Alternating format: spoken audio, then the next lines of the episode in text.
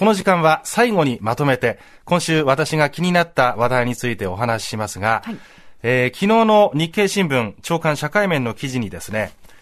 親の通訳担う子支援という見出しの記事がありました。うん、えー、これはですね、外国人家庭のヤングケアラー支援に関するこれ話題なんですね。はい、でそもそもヤングケアラーというのは大人がするであろうこと、例えば日常的な家事とか家族の世話とか、うん、こういうものを18歳未満の子供たちが担っているという現状を指すわけですが、まあ、その中で今回はですね、えー、例えば役所とか病院に行くときに、日本語が苦手な親のために、うん、えー、職員とか医師とやり取りするための通訳として、えー、子供が同行することがある。はい、その子供たちを支援したい。いうことなんですけれども、まあ、この記事によるとですね、どうしてこういう状況になるかというと、外国人家庭においては、来日した親は日本語が不慣れだけど、うん、子供に関しては、例えば学校などで勉強して、話せるようになることもあるということで、子供たちが親の通訳を担っているケースがあるということなんですよ。え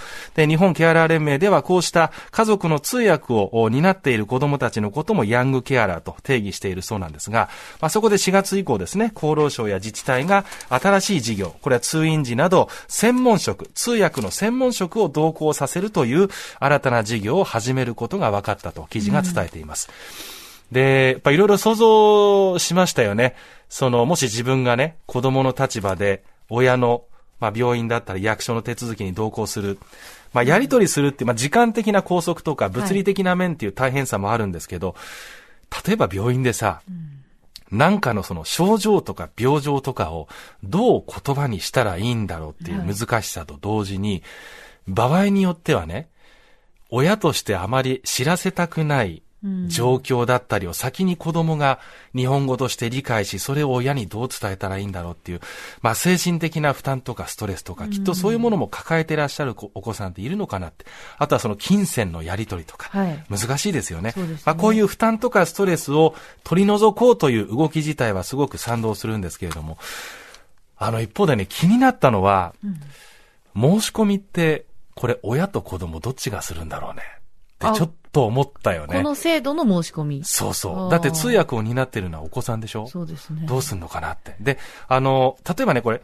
介護とか子育てのそのアウトソーシングの時にも同じようなことが言えるかもしれませんけど、今回その親の側、異国の地でサービスを受けようという側に立った時に、うん、そのサービスを受けようと思えるかどうかっていう部分に関しては、きっといろんな考えあると思うんです。これいいか悪いかっていう話は、あちょっと別にしてですね、親子とか家族だから今まで、えー、頼りにできていた部分、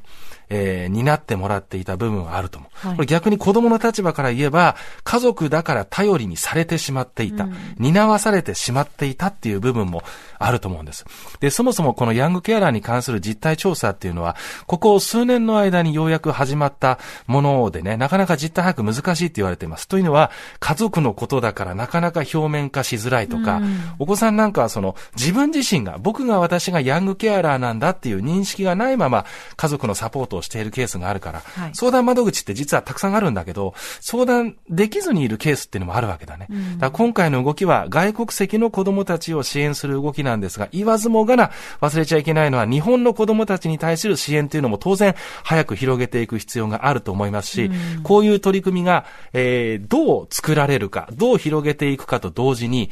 親にとっても、それからヤングケアラーである子供たちにとっても、頼りやすい仕組みになっているかどうか、うん、その点についても丁寧に検討を続けてほしいと思いました。TBS ラジオ、ポッドキャストで配信中。ゼロプリラジオ、聞くことできる。パーソナリティは LGBTQ、ハーフ、プラスサイズなどめちゃくちゃ個性的な4人組クリエイターユニット。午前0時のプリンセスです。ゼロプリラジオもう好きなもん食べな。好きなの何でも鍋に入れたら鍋なんだから。マクド鍋に入れちゃおう。そしたら全部鍋。おならが出ちゃったことを何て言いますか？プリグランスバズーカ。ち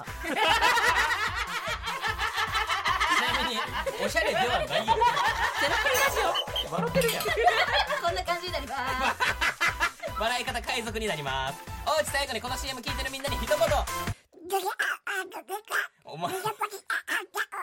え？なんで言った？とにかく聞いてください。ゼロプリで検索。ゼロプリラジオ毎週土曜午前0時に配信。それではポッドキャストで会いましょう。せーの。ほなまた。ゼロプリレディオ